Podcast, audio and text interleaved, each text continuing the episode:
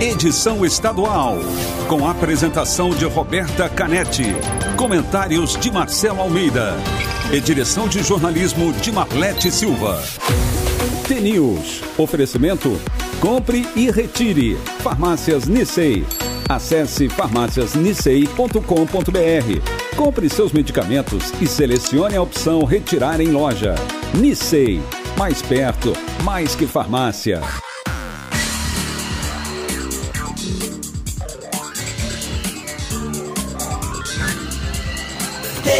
News. São sete horas e três minutos. Um ótimo dia para você que está sintonizado na T, a maior rede de rádios do Paraná. Você acompanha agora as principais notícias do dia, participa com a gente da programação pelo WhatsApp, o 41 992770063, ou também pelas redes sociais, no Facebook e Instagram. Estamos no T-News no ar. T-News desta terça-feira, dia 15 de setembro de 2020, começa já. E hoje vai ser diferente, né? Bom dia, Marcelo Almeida. Bom dia, bom dia, Roberta. Bom dia a todos os ouvintes do T-News, essa rádio mais poderosa. Por, é, por ser a mais poderosa, que mais chega, que mais mexe, que mais contagia. Eu acho que tem uma coisa que a gente não pode fugir, né? Fugir de entender um pouquinho mais a história dessa eleição, que é uma eleição, ah, dá para dizer até uma eleição misteriosa, né? Uma eleição que a gente não sabe bem o que que, o que, que passa na cabeça do, do próprio eleitor por causa da pandemia. Né? Eu estava vendo hoje, lendo de madrugada, a história do John Biden e do Donald Trump. Então, os governadores, os prefeitos, o presidente, toda a avaliação que o povo faz das pessoas que estão no poder por causa da pandemia. Você vê, a economia sempre assim, se vai muito bem a economia, a reeleição está garantida. Dessa vez não é a economia, não é o racismo, dessa vez o que vale mesmo é saber de que maneira que ele se posicionou aquele vereador, aquele líder comunitário, aquele prefeito, aquele governador, aquele presidente. Ele teve uma reação muito rápida e muito repentina dispensada ou foi omisso? É muito legal isso. Então, eu estava lendo uh, no Valor Econômico a matéria que chama-se O Voto em Tempos de Pandemia. O que, que o cidadão vai pensar na hora de votar? Vai pensar no emprego? Vai pensar na vigilância sanitária? Na volta às escolas do filho?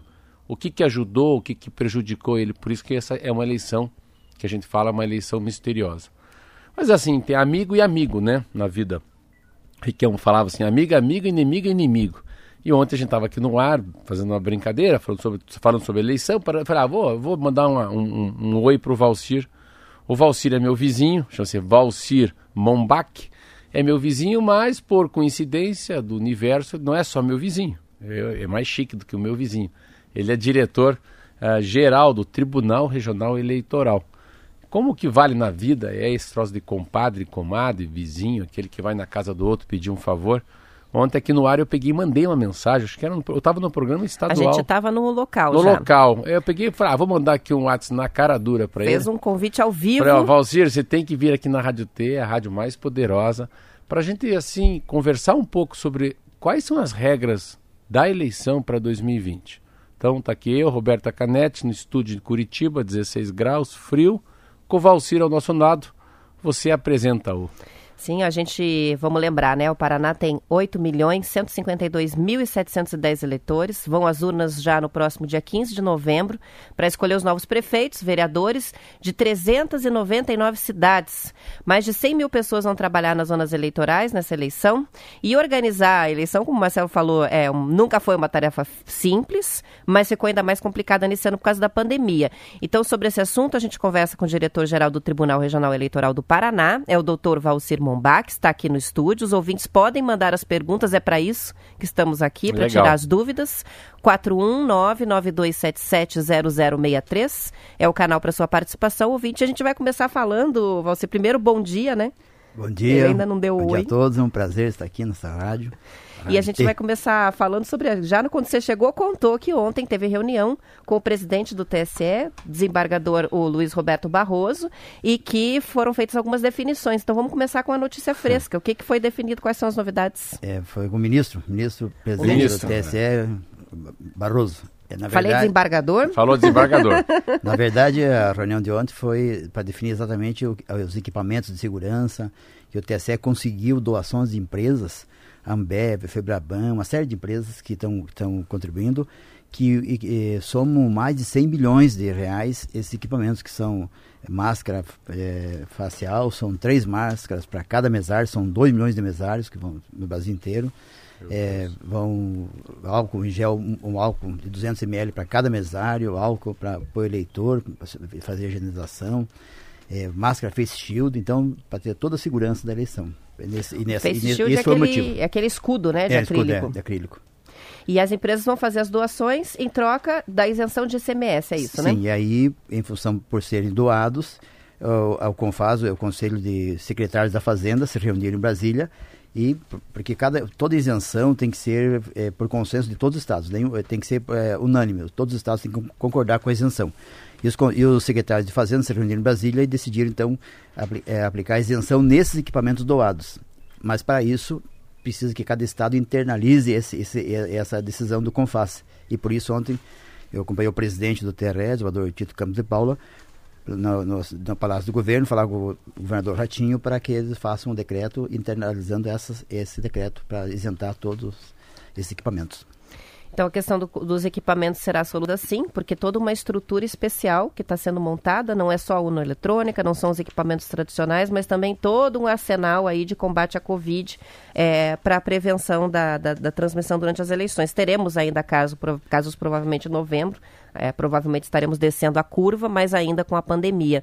É, como que está sendo, assim, em linhas gerais, agora saindo da reunião de ontem, indo para tudo que está acontecendo nos bastidores aí do TRE de organizar uma eleição assim? O que, que você pode dizer para a gente sobre como está sendo esse processo de preparação? Bom, é, começou com a, com a, a, foi abolido a identificação biométrica, né? Porque a identificação biométrica é um pouquinho mais demorada que a identificação tradicional. Então, isso para evitar filas, né, aglomerações. E também para evitar contato de um eleitor com o outro na, na hora de identificar no leitor, bio, leitor ótico.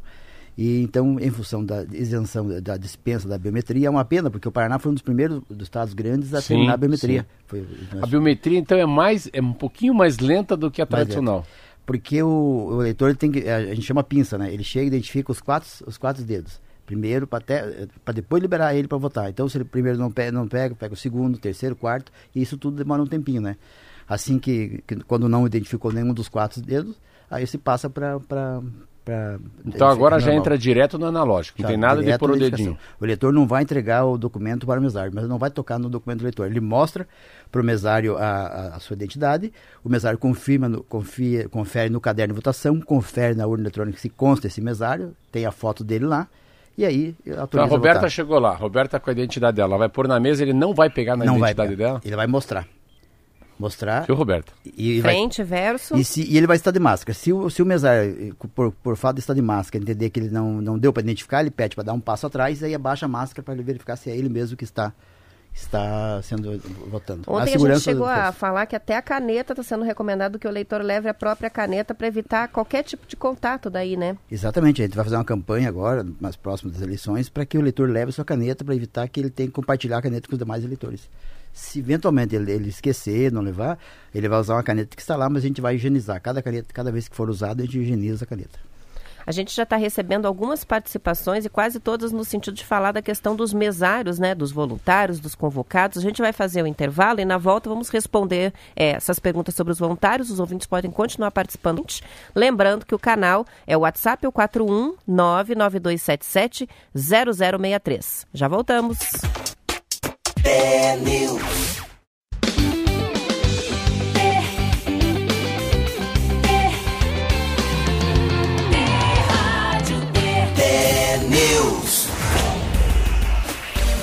São 7 horas e 15 minutos. É, primeiro eu queria fazer uma pergunta que a gente estava fora do ar, que eu acho que é a mais importante. O Valcir está falando da grande diferença.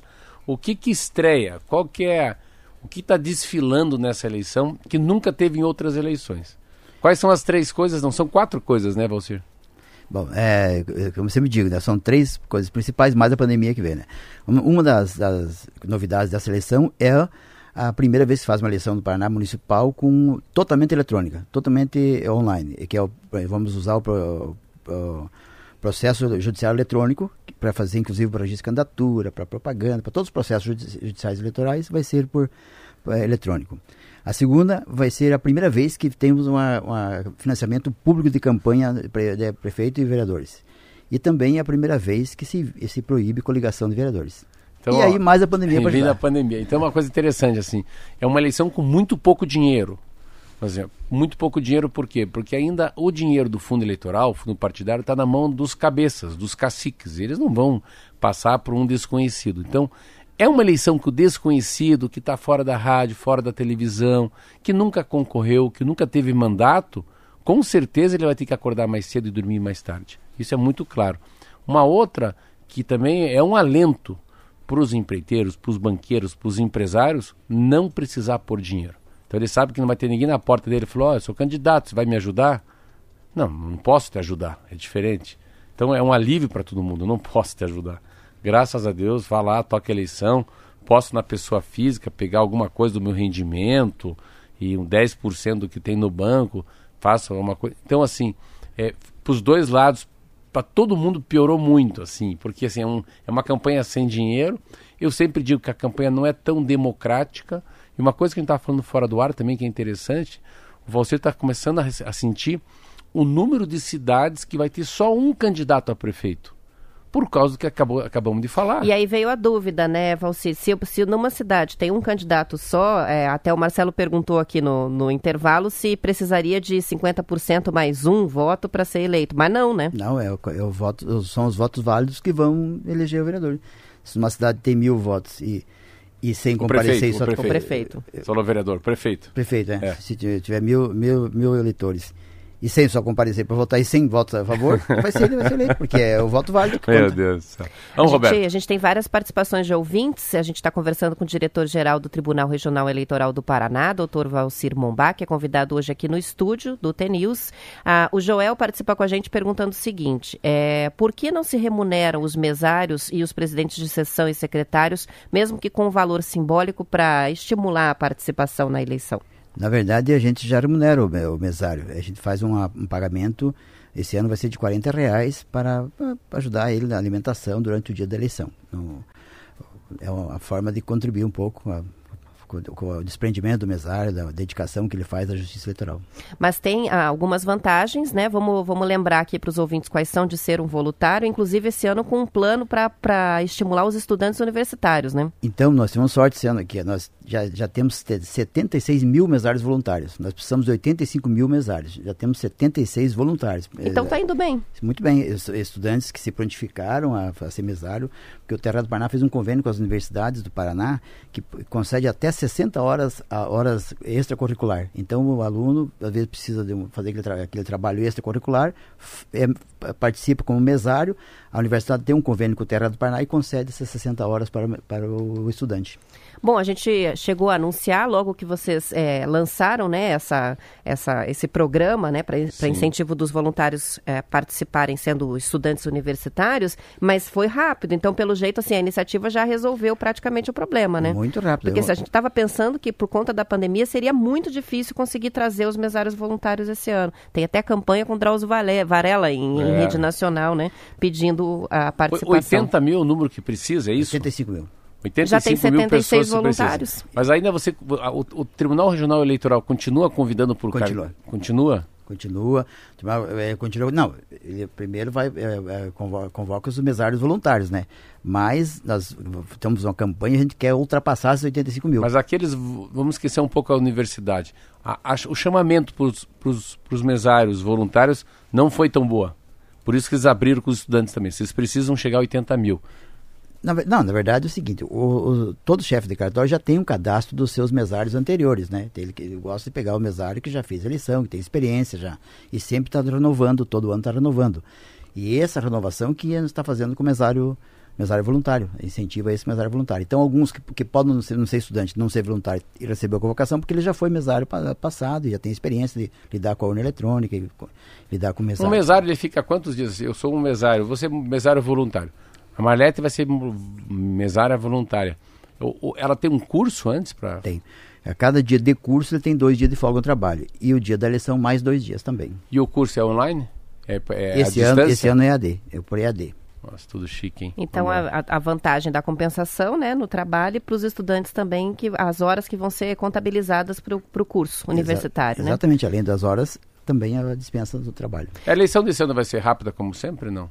A resposta dela, a, o resultado na urna. Apuração. Apuração. Sim, é, o Paraná sempre tem a tradição de ser muito rápido, né? É, apesar de esse ano a centralização do resultado vai estar no TSE, mas imediatamente, em tempo real, ele já remete de volta para os estados para ser distribuído para as zonas eleitorais. Então, a gente acredita que, que lá para as 19 horas a gente já tem um, uma grande quantidade de percentual apurado já já vai saber o resultado de muitos locais. Hein? O Toninho está participando com a gente, você perguntando o seguinte, né? É uma coisa que seria interessante, na verdade ele está eh, sugerindo, né? Uma coisa que seria interessante, uma filha especial para os idosos a partir de 60 anos, para diminuir o tempo de exposição dos grupos de risco e também a aglomeração que sempre acontece nas eleições. Mas tem horário especial, né, para os é, grupos. Nós estamos fazendo uma campanha, vamos começar a fazer uma campanha próxima da eleição de incentivar o idoso, a pessoa do grupo de risco a comparecer para votar das 7 às, esse ano aumentou, aumentou uma hora mais mais. Das 7 às 10 horas, vai, a gente está dando preferência para o idoso e o grupo de risco. Depois os demais, né? É claro, evidentemente que se alguém tem que acompanhar o pai, a mãe, o avô, é, o vizinho que precisa ser levado até o local de votação, pode ir lá e aproveita e vota também, né? Mas vai ter um momento especial para o idoso. Isso já responde a pergunta do Luiz Rossi de Guarapuava. Ele perguntou sobre o horário de votação. Então vai ser estendido. O horário é diferente. Qual que é o horário? Ele, ele foi antecipado. Sempre foi das 8 às 17. Agora vai ser das 7 às 17 das 7 às 17, uma hora a mais, Nossa, começando mais, mais, cedo. É. é uma recomendação ou só vão poder votar os grupos de risco nesse horário mais cedo? É uma recomendação, mas a gente pede que o eleitor entenda, né, que deixe para que o, o idoso, que tem um pouco mais de dificuldade de votar, eh, vote nesse horário. Claro, como eu falei, né, se tiver que acompanhar o idoso, não tem problema nenhum, pode votar. É mais ou menos assim, você que não é idoso e não está no grupo de risco, poderia ir depois das 10, né? É assim que fala, mais ou menos. Exatamente. Para frente. Ó, a gente tem um dado aqui que foi noticiado essa semana que o TRE divulgou o número de registros de candidaturas e o número estava bem baixo na sexta-feira passada. Eram sete registros para prefeito, só sete para vice, 166 para vereadores em 11 cidades do Paraná. O que, que explica essa, esse atraso? É um atraso não, ou sempre é assim? Não, não é atraso. É, é que a convenção, as, as convenções partidárias vão até o dia 16 ainda. E os partidos, que, o que eles fazem? Eles deixam para a última hora para fechar a convenção. Sempre tem acordos políticos, negociação, então ninguém vai, vai. Muito poucos partidos que já se antecipam, mas ah, como o prazo é até dia 16, os partidos deixam para fechar a convenção até o dia 16, daí eles têm 10 dias para fazer o registro. Depois né, do dia 16, a gente vai incentivar que o quanto antes o partido puder fazer o registro, depois do dia 16. Então ele é tem de 16 a 26 ainda para mandar os pra dados para o Tribunal E amanhã ainda temos convenção. Hoje temos convenção, inclusive em Curitiba, a MDB faz convenção é. hoje, então até amanhã é o prazo para as convenções. Quando, quando começa a eleição para valer, o bicho vai pegar mesmo? Depois do dia 26, que é o registro de candidatura, começa a, começa a propaganda. Dia 27. Começa propaganda no rádio, TV, rua. Tá aí, né? Dia 27? Daqui, 27, já estamos no dia 15. Ah, eu, então... achava, eu achava que era 1 de outubro que começava. Na minha cabeça, assim. Então vai começar. Então dia 27 logo. pode começar com tudo, já pode pedir voto. Na verdade, eu preciso ver exatamente do rádio, TV. Eu Não, rádio que, TV acho que é mais para frente. Mais pra frente um pouquinho, mas é. a, a, a, propaganda normal de rua e, e já com. Já, o candidato já está autorizado para propaganda a partir do dia 27. Boa. Bom, com relação ainda aos voluntários, é prazo para inscrição ainda dá para se inscrever para ser mesário voluntário Sim, até quando? Nós vamos até o dia de 16 de setembro, não, desculpe, até o dia 16 de outubro nós vamos estar convocando, é, convidando a área voluntária para se inscrever. A gente, a gente quer ter uma, quer ultrapassar o, o número necessário para ficar um contingente de reserva.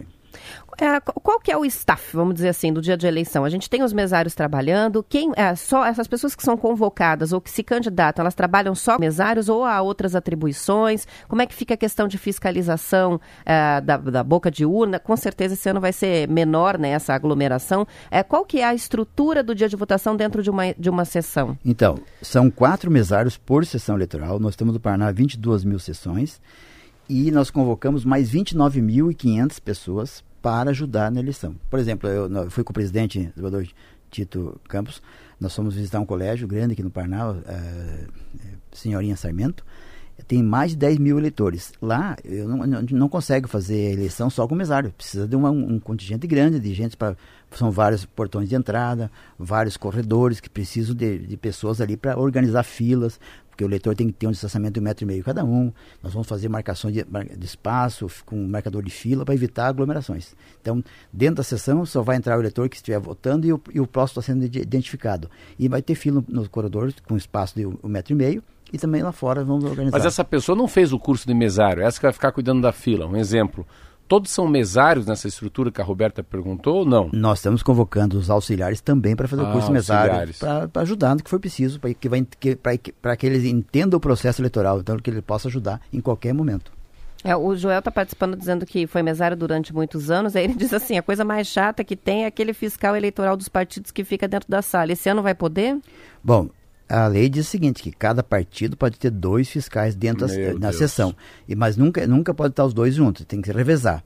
Aqui em Curitiba, por exemplo, são 32 partidos registrados. Se, se, cada partido colocar dois, dois fiscais, vai ser bastante, né? Então a gente pede a compreensão dos partidos que na sessão eleitoral tem que fazer revezamento entre os fiscais para evitar aglomeração. Exatamente. Momento difícil. Com relação à documentação, a gente tem a participação chegando do ouvinte, final de telefone 1935, ele que pergunta sobre o título digital, o título eleitoral, o que, que mudou com relação à documentação. E o que, que eu tenho que levar também? E o que, que tem que levar? O que, que, eu, o que, que eu levo no dia da eleição? Um documento com foto. No dia da eleição leva um documento com foto ou o e-título. Esse aplicativo ele já tem a foto, vai ter, porque a hora que o eleitor vai baixar o e-título, ele vai, ele vai validar esse e-título com a sua digital.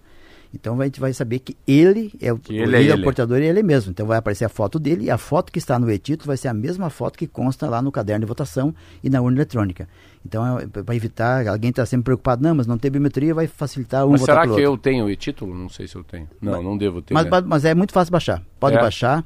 E o, e o eleitor, por exemplo, que tem que é preocupado, que carrega demais, é um, é um aplicativo muito, muito leve, muito simples de baixar. E mesmo que, vamos supor que você não, não tem espaço no teu eh, smartphone para baixar, você baixa ele, né? Faz um print da tela, mostra a identificação e depois, depois ah, retira. legal parecido com a deve, deve ser muito parecido com a CNH. Com a CNH digital. Exatamente. É, é, é uma, uma forma muito fácil de ser identificado. Doutora Valcir Mombach está mais de 30 anos no Tribunal Regional Eleitoral. Eu sei que a sua área é mais operacional da, da, da, das eleições, mas gostaria assim de, de, um, de uma avaliação sua sobre o que vai ser a eleição desse ano. A gente está vivendo um ano tão atípico de pandemia uh, e ainda uma questão, que além da, da questão dos voluntários, de toda essa organização que está sendo feita pelo TRE, o TRE e o TSE estão entrando forte com uma campanha contra as fake news, é, ajudando na fiscalização das notícias falsas na internet, porque a gente vai ter uma campanha uh, absolutamente digital esse ano. Como é que você avalia isso é, e qual é a importância desse posicionamento do tribunal para orientar as pessoas é, sobre essas questões? Bom, a, a fake news, a, a, desinformação entre um candidato e outro é, é, é, um pouco difícil. Cada candidato, cada, cada prejudicado terá que, que acionar a justiça eleitoral, né, para que o, a justiça, o juiz lá tome providência ou, ou é, decida. Nós, no tribunal, montamos uma, uma estrutura para as fake news contra a justiça eleitoral, aquelas, aquelas fake news que denigram a imagem da justiça eleitoral, que são mentiras que prejudicam o eleitor. Por exemplo, imagine que alguém próximo da eleição diga, olha, a eleição foi adiada, não vai ter mais eleição Nossa por causa senhora. da pandemia. Isso que, é não isso precisa mais votar. Imediatamente nós temos no tribunal um grupo que foi montado para imediatamente, em tempo real, já des, des, fazer uh, uh, desmentir. desmentir, fazer a publicação correta. É uma defesa, né? É. E agora, cada, entre candidatos, isso é, é quase que impossível o tribunal eh, fazer essa, essa vigilância, né? A gente já está terminando, são 7 horas e 29 nem minutos, 49 segundos. Vamos terminando a edição estadual, agradecendo Obrigado, muito é, o doutor Valcir Mombach, que é diretor-geral do TRE, veio até o estúdio aqui para tirar as nossas dúvidas, as dúvidas dos ouvintes sobre as eleições. Muito obrigada e um bom dia. Eu estou à disposição que precisar. Um abraço a todos. Um abraço.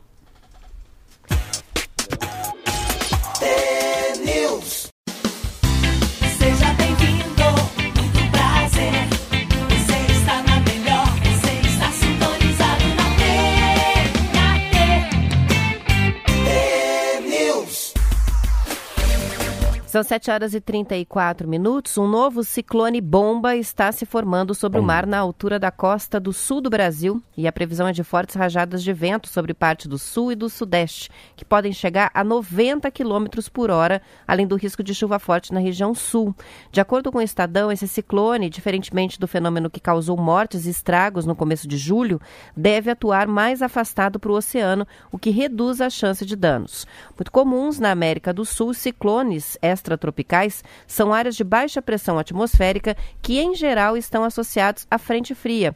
Com a formação do fenômeno na região sul do país, a expectativa é de fortes rajadas de vento que podem chegar a 60 km por hora no Rio Grande do Sul, Paraná e Santa Catarina, e ventos até mais intensos, de até 90 km por hora, se concentram entre o litoral norte gaúcho e a costa sul catarinense. É uma. Um, mas esse ciclone, ele não é o ciclone do dia 1 de julho.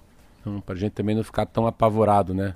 É uma formação semelhante, mas essa fica é. lá para o oceano, então não deve Ele ter o mesmo tem impacto. duas. É, o que eu estava lendo é interessante, né? Essas coisas de ciclone, terremoto, earthquake, que é o terremoto. Ah, é muito interessante porque ele mexe com água, mexe com a terra. É são movimentos assim, nossa, muito fortes. Mas é a, o que preocupa é, é a velocidade dele, né? A velocidade aqui no Paraná, ele vem assim bem, bem educado. Ele vem para 60 km por hora.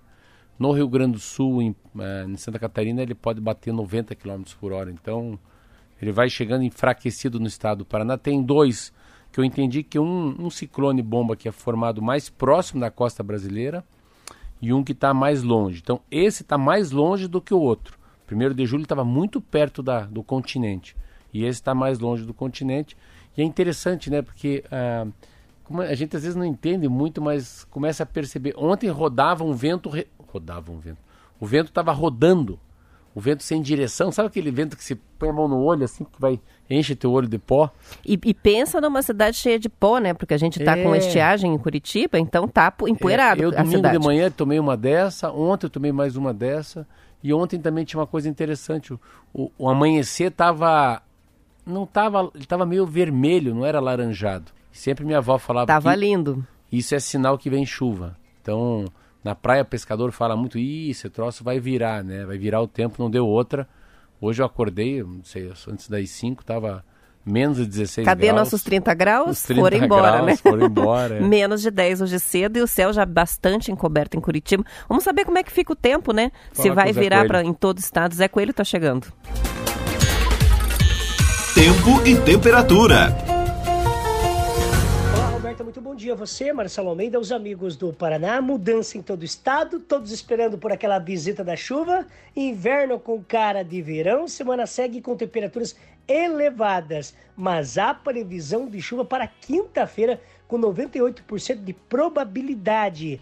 Cascavel, 16 graus temperatura de momento, friozinho agora pela manhã, deve esquentar durante o dia, sem previsão de chuva, mínima 15, máxima 27 graus. Maringá, 23 graus temperatura de momento, a população está sofrendo por falta d'água, 40 bairros ficam sem abastecimento desde sexta-feira. O pedido dos moradores é que São Pedro mande chuva de uma vez.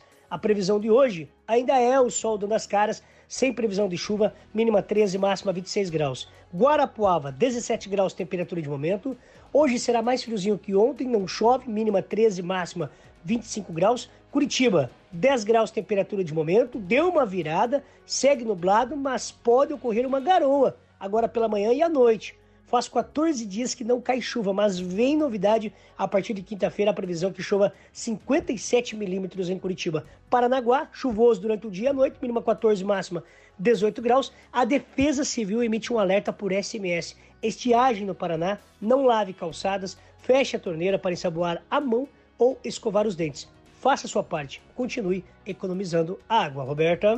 Obrigada pelas informações, Zé Coelho. E a Prefeitura de Paranavaí confirmou o primeiro caso de reinfecção pelo novo coronavírus na cidade.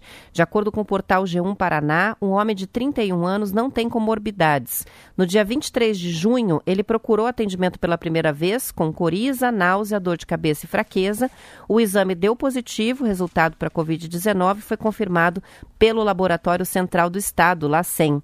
80 dias depois, em 10 de setembro, ele voltou a procurar a unidade de saúde com dores musculares, dor de cabeça, febre, tosse seca e perda do paladar. Fez o teste rápido que deu positivo para o novo coronavírus, também coletou material para um novo exame que foi enviado ao LACEN e esse exame deu positivo novamente. Segundo a prefeitura, ele está bem, cumprindo isolamento domiciliar, sendo monitorado pela equipe médica da Secretaria de Saúde de Paranavaí. Então já não é mais tão incomum, embora não seja comum, não é mais tão incomum é, caso de reinfecção. Ah, eu acho que é importante essa matéria também. é- Eu, eu sempre não estou dizendo que não aconteceu, mas muito um pé atrás depois que eu li, que a gente fica falando sobre todos os tipos de exames e, a, e o falso negativo, né? Falso positivo. Falso positivo. E quantos exames que acabam ele é assim, é, mas não é, 75% de erro. Geralmente é falso negativo, né? Falso 75% negativo, de falso é. negativo. Então, a... Que nem teste de gravidez. É, é aí tem que fazer o beta-HCG. É, aí não adianta ir na farmácia e ver aquela... é, e agora tem que fazer qual para Covid? O RT-PCR. Estão ficando craque. Agora é só, na, só no algoritmo, só na, na, nas letrinhas. Nas letrinhas. Mas é, mas é interessante. Primeiro, o que eu achei interessante é o aspecto de não ter comorbidade e ser novo, né? Cara muito novo. 31 assim, anos. Cara novo, Paranavaí. Claro, eu vi que é, quando entra ali o, o LACEN, aí é claro que a gente começa a ter uma sensação que tem mais, é mais verossímil, né? Veracidade essa informação.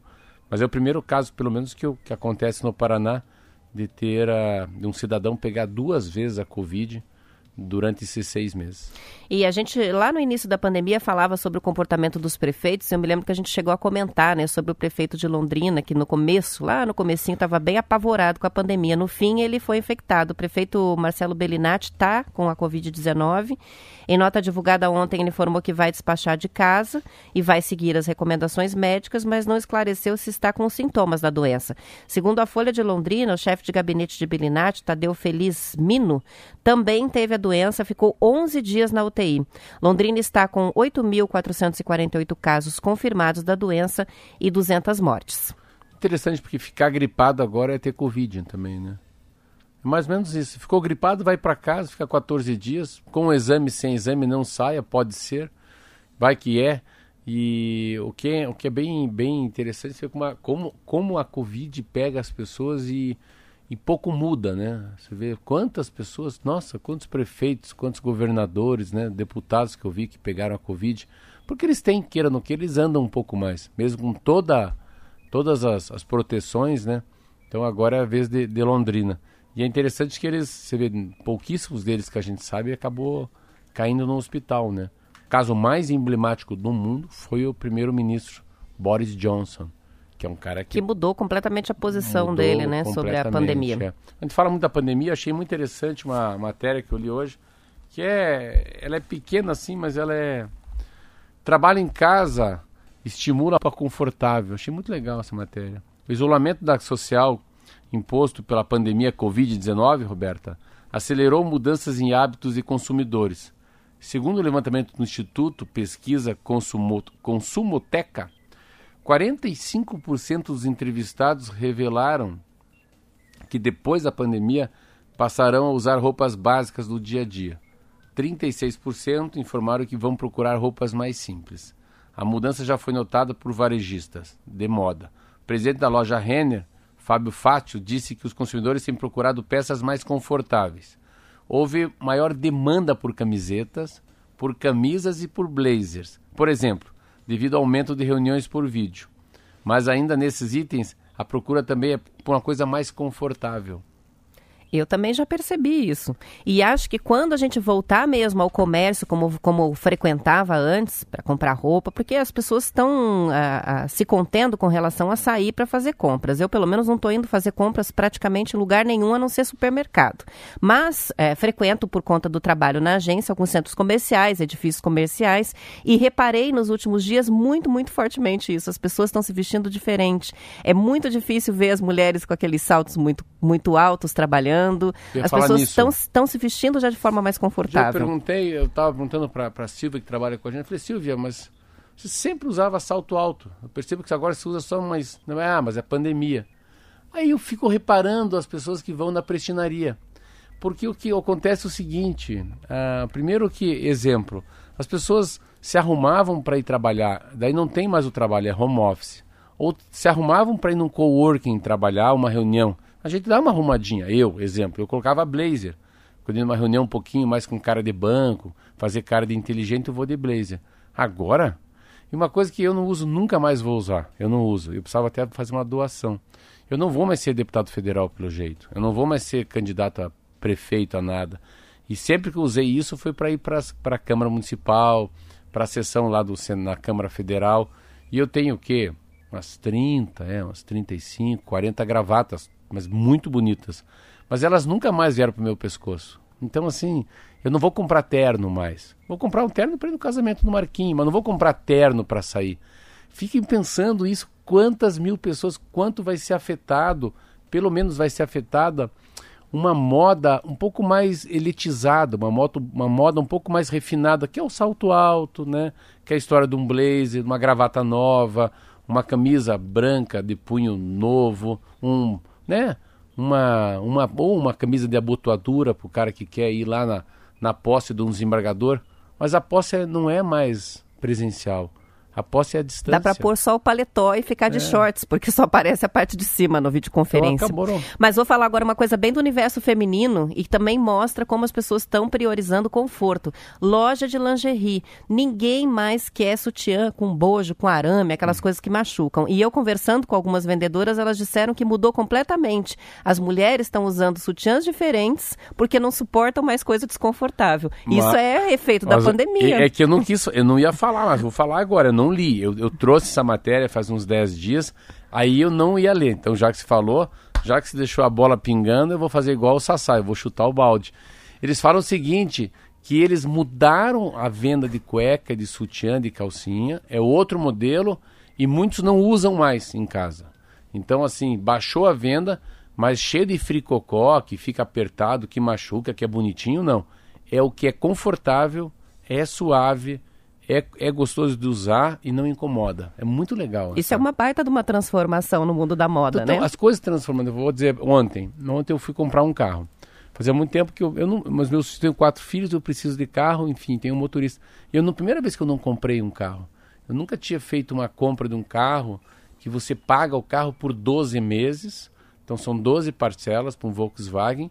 E daí no dia, quando, daqui a 12 meses, no dia 15 de, de setembro do ano ano que vem, eu vou lá e entrego o carro. Então eu, eu falei, eu vou rodar mil quilômetros, tantos quilômetros por mês, eu não vou bater, eu vou cuidar do carro da Volkswagen e no dia 15 de setembro eu vou entregar, entregar ele para vocês, tá? Eu vou pagar 12 parcelas. Então eles me deram o carro lá, seguro, manutenção, IPVA pago, isofilme, tudinho. Qualquer coisa que estragar, eu vou lá na Volkswagen eles me dão outro. Se der uma porrada, eles me dão outro. Tá tudo incluído. Então, assim, você vê quanta coisa que muda no pós-pandemia, mas esse assunto que você falou da roupa íntima, porque assim, todo mundo usa. Né? Sabe quando, quando todo mundo usa, qualquer pequena mudança de comportamento da população, como o Brasil de 200 milhões, vai deixar gente que vende cueca muito pobre e outro que vende cueca muito rico. Porque é o modelo da cueca, o modelo do sutiã, né? A, a, quando você coloca uma coisa que eu acho muito legal dessa pandemia, que é essa coisa do confortável, né? Do simples. Chega de coisa que fica apertando. Não, você vê, olha o espaço que a camiseta vai ganhar. Para quem usava a camisa polo e camisa social. Então a camiseta ganha isso. A camisa, a camiseta simples, né? E viva as calças de moletom. É. Ó, mas a, a calça tem uma, Não, uma... mas calça de moletom, pelo amor de Deus, ó. pelo amor de Deus. Agora, eu, eu agora exageramos. Eu vi no mercado um dia, meu, que preguiça, cara. Tinha umas senhoras que não dava mais pra usar, uns senhores assim. Cara, eu, eu acho que deveria ser uma propaganda assim, viva a calça jeans e a camiseta branca. Eu acho mais legal. Para os olhos Visual da gente, básico, né? mas não precisa exagerar. É, não, não, é um preconceito, não é um preconceito do pijama no mercado, mas eu acho que é mais educado a gente usar uma calça jeans. E ó, com relação às gravatas, é. já tem fila aqui. O Kobe de São José dos Piais mandou pra gente mensagem dizendo já está na fila das doações das gravatas. Ele diz corretor de imóveis usa com frequência. Cara, eu vou fazer, nós vamos fazer, olha, Kobe, então já depois pega o telefone do Kobe e vou mandar uma. Eu vou mandar uma que eu ganhei que eu nem tirei o, o, lá a marca. E eu vou te dizer a marca dela, você vai ficar bem feliz. É Hugo Boss. Eu ganhei não vou usar ela porque eu não tenho mais ambiente para isso. Então, ó, o Kobe já ganhou uma gravata top. Muito bem. E a Adriana de Colombo está participando com a gente. O Marcelo falou sobre o amanhecer vermelho, né? Ontem em Curitiba. E ela mandou uma foto. Ela registrou em, em Colombo o amanhecer ah, com o sol vermelho. Bem bonita a foto. Depois vai para nossas redes sociais. Bom, você falou que vai dar a gravata pro Kobe. Agora começou, né? Agora tem que Agora dar. já temos o Ronaldo na fila. Tá tem chegando que dar o Volkswagen gente. que eu comprei ontem. o Ronaldo disse, eu quero umas duas ou três. Olha aí. Esse tá guloso.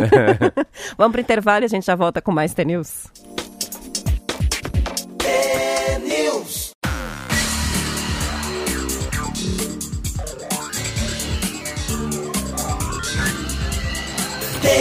News.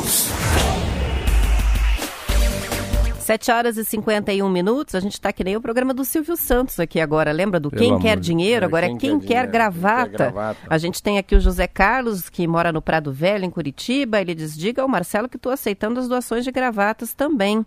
Ah, a gente tem a participação que chega do Renato Rocha, que é caminhoneiro. Ele falou: Eu gostaria do blazer. Você falou que tinha um blazer que não usa mais, olha lá.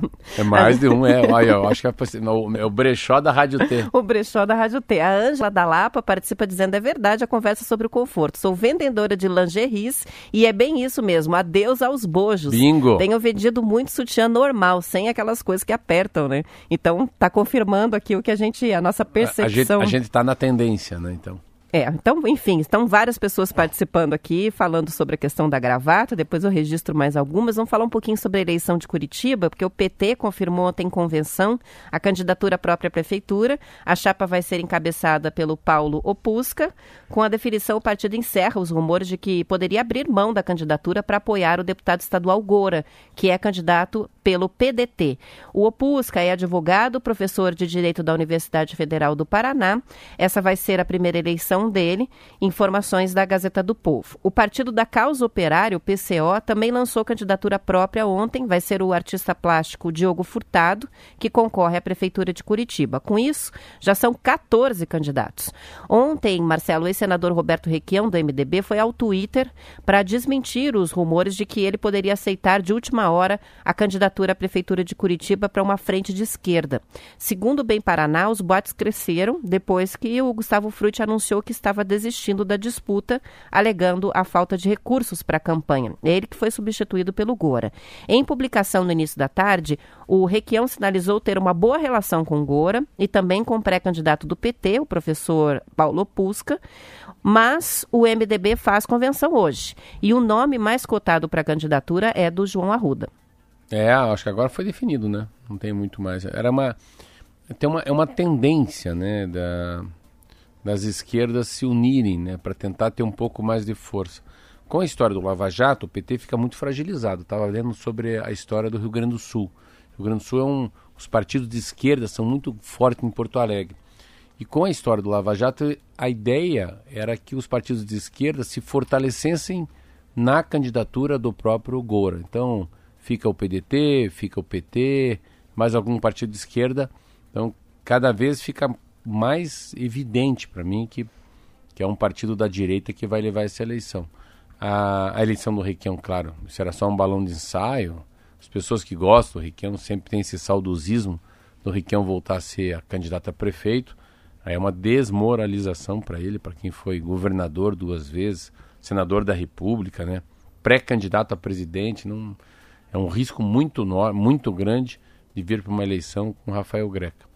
E, a, e acho que a coisa mais, mais, mais interessante ficou nessa, nessa história da que essa eleição é uma eleição que dá uma sensação nas pessoas que eu estou conversando que o Rafael Greca está eleito. Interessante isso. Eu falei com um monte de gente assim. As pessoas e muita gente que falou comigo ontem falou assim: não, ai, tomara que acabe o primeiro turno já. Pelo amor de Deus, que não tenha segundo turno. Então tem muito disso, sabe? Eu estava vendo nos Estados Unidos que eles falam assim. Eu acho que essa vai ser a pegada do Rafael Greca. Ele vai falar muito assim: o que, que você acha que eu fiz? Você acha que a cidade está melhor que quatro anos atrás? A cidade está mais limpa? A cidade tem mais obra? Está se sentindo bem com a cidade? Então, pelo menos no anel central, essa sensação, eu acho que é, eu vi muito pouca coisa ruim do Rafael em quatro anos, né? E uma coisa que é interessante, tanto do governo Bolsonaro e do governo do próprio Rafael Greca e do governo Ratinho, nossa, eu não sei o que acontece, mas a gente fala muito pouco sobre corrupção, né? Eu não vejo nada, falo, falei uma corrupção no governo do Ratinho. Do Rafael Greca eu nem sei, nunca vi, falei sobre isso. E no próprio Bolsonaro. Então a gente sai, a gente sai de uma era de muita fala de corrupção, ou de lava-jato, delação premiada, o dia inteiro aquilo na Globo, e hoje não tem mais. Então, é isso que o Valcir falou hoje, né, Roberto? A chance de ter, quem está no poder com todas essas mudanças é enorme. É, de, de reeleição, De né? reeleição. Acaba favorecendo quem já está com o cargo, né? Ah, são 7 horas e 56 minutos. E voltando para a questão da Covid, a gente ontem fez o alerta aqui e falou sobre a situação é, de Cascavel, né? Que está com a sobrecarga no, tanto no SUS quanto na rede particular, pois duas pessoas, Marcela, de 78 e 55 anos, morreram ontem Ué. em unidades de pronto-atendimento de Cascavel enquanto esperavam por leitos de UTI nos hospitais da cidade. Então, realmente é um colapso no sistema de saúde de Cascavel. A informação foi, inclusive, confirmada pela Prefeitura. Ontem havia 35 pacientes esperando nas UPAs a transferência para um leito hospitalar. No sábado, a Prefeitura fez o alerta de que os hospitais estavam sem vagas gerais na UTI, que são aquelas para pacientes que não têm a Covid. A situação é a mesma em Toledo. Em reunião das autoridades da saúde para discutir o colapso no sistema, o diretor do Hospital Universitário de Cascavel, Rafael Muniz, disse que a contenção social manteve as pessoas em casa e gerou uma certa tranquilidade no sistema de saúde, mas que com o afrouxamento muitos querem recuperar o atraso e os acidentes estão acontecendo. Ele explicou que hoje os pacientes mais graves que ocupam as vagas de UTI geral são vítimas de acidentes de trânsito. No fim de semana foram registrados dois acidentes graves na região oeste, com 13 pessoas feridas. Informações do portal G1. Você vê o que, que é, né? Uma, é uma, parece que é uma alegria contida, né? Um, uma abstinência de álcool contida. Então, é, é, esse é o grande problema. Eu acho que o grande problema é a abertura. O grande problema é a, é a cerveja, é a cachaça, é a bebida, né? Você vê, os acidentes aumentaram rapidamente.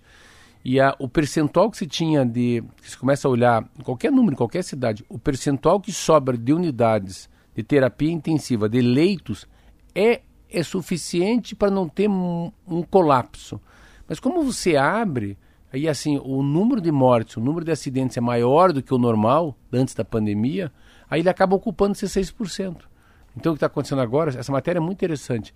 Começa a morrer gente que não consegue chegar numa UTI porque já tem agora gente nas UTIs do pós-trânsito. Então, é isso aí que você acabou de dizer, Roberta. É a tal da famo famosa palavra que o, o Mandetta falava, né? A saúde não pode colapsar. É, em Cascavel a situação está bem grave, né? E vamos para os números para fechar. Ontem o Paraná teve 638 diagnósticos de Covid, 30 mortes. Dessas mortes, quatro aconteceram em Curitiba, duas em Colombo e uma em Almirante Tamandaré, além de uma em Quintandinha e outra em São José dos Pinhais. Olha quantos municípios da região metropolitana de Curitiba, né? Nacionalmente, o Ministério da Saúde confirmou 381 mortes, 15.155 novos casos. Depois de uma semana registrando queda, o Brasil voltou à estabilidade na média de mortes pela Covid, índice de menos 15%. Quanto ao número de novos casos, está em queda no Brasil, média móvel de menos 28% em relação a duas semanas atrás. Já o Paraná não está conseguindo reduzir o ritmo da pandemia. Ontem, a média móvel de mortes no estado era de menos 3%, novamente, o que indica estabilidade. Vamos que vamos, né? Vamos fechando por aí, são 7h59, a gente vai encerrando o Terius. Amanhã, pontualmente às 7 horas, estaremos de volta. Uma ótima terça-feira para você. Tchau, até amanhã.